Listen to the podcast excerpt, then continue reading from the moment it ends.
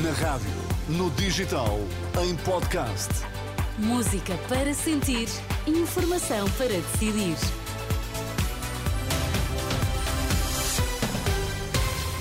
Notícias com Pedro Mesquita. Pedro, bom dia. Títulos em destaque.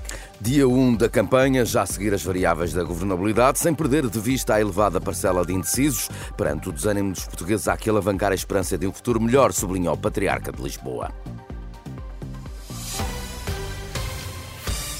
Até pode ficar admirado, mas é hoje, é hoje que arranca oficialmente a campanha para as eleições de 10 de março. Há muito que as caravanas partidárias já avançam nas ruas e mercados e já só falta um debate, o debate das rádios, marcado para esta segunda-feira, às 10 da manhã. Um debate para ouvir aqui na Renascença será transmitido em simultâneo pela Renascença, Antena 1, Observador e TSF.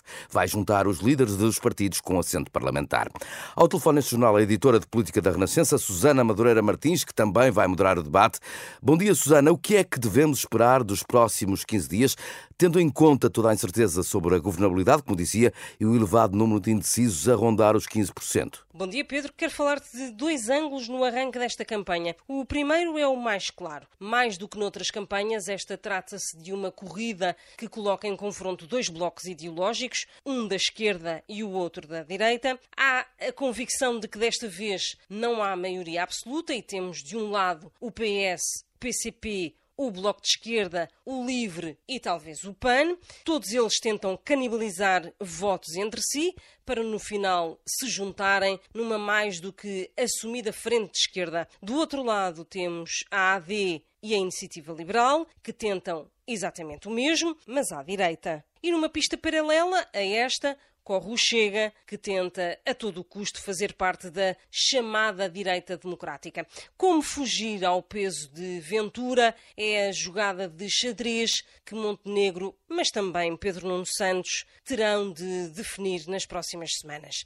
Em segundo lugar, vale a pena fixarmos não no partido que vai mais à frente ou que vai mais atrás nas sondagens, o mais interessante é mesmo perceber que existe um universo gigante de indecisos que ronda os 15% é um número mágico com que os partidos podem mesmo trabalhar. 15% de indecisos. Obrigado, Susana. A análise de Susana Madureira Martins, editora de política da Renascença. Neste arranque de campanha das legislativas, o Patriarca de Lisboa lembra que os portugueses andam cansados, desanimados com todas as dificuldades e necessitam de carregar as baterias da esperança.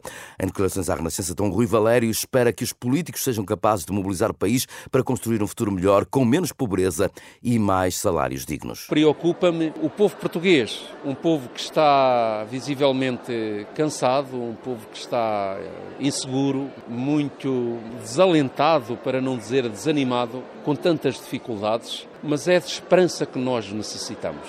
É aquela força que nos mobiliza para começarmos a construir um Portugal eh, capaz de acolher os, os, jovens, que é capaz de acudir a quem está doente, um Portugal que é capaz de conceder ao trabalhador eh, salários dignos. Dom Rui Valério, patriarca de Lisboa, em declarações à jornalista Ana Catarina André. Digo-lhe agora que 43% dos apoios da Caritas são dirigidos a estrangeiros em situação de pobreza, incluindo um grupo elevado de refugiados. É um alerta de Rita Valadas, na entrevista à Renascença Eclésia desta semana. Apresenta Caritas sublinha que já há situações críticas também no interior do país. Nós, neste momento, estamos no nosso programa de Vamos Inverter a Curva da Pobreza. 43% dos apoios são dados a estrangeiros. Isto não pode acontecer. E isto não é só, como era uh, até alguns anos atrás, uma realidade de Lisboa dos grandes está a acontecer ao nível das aldeias, com grandes situações críticas e com pedidos à Igreja, à Caritas, de que acolham as pessoas que vêm. E isto está a acontecer hoje. Há 15 dias que há uma pressão enorme para resolver o problema de um grupo bastante alargado de, de refugiados.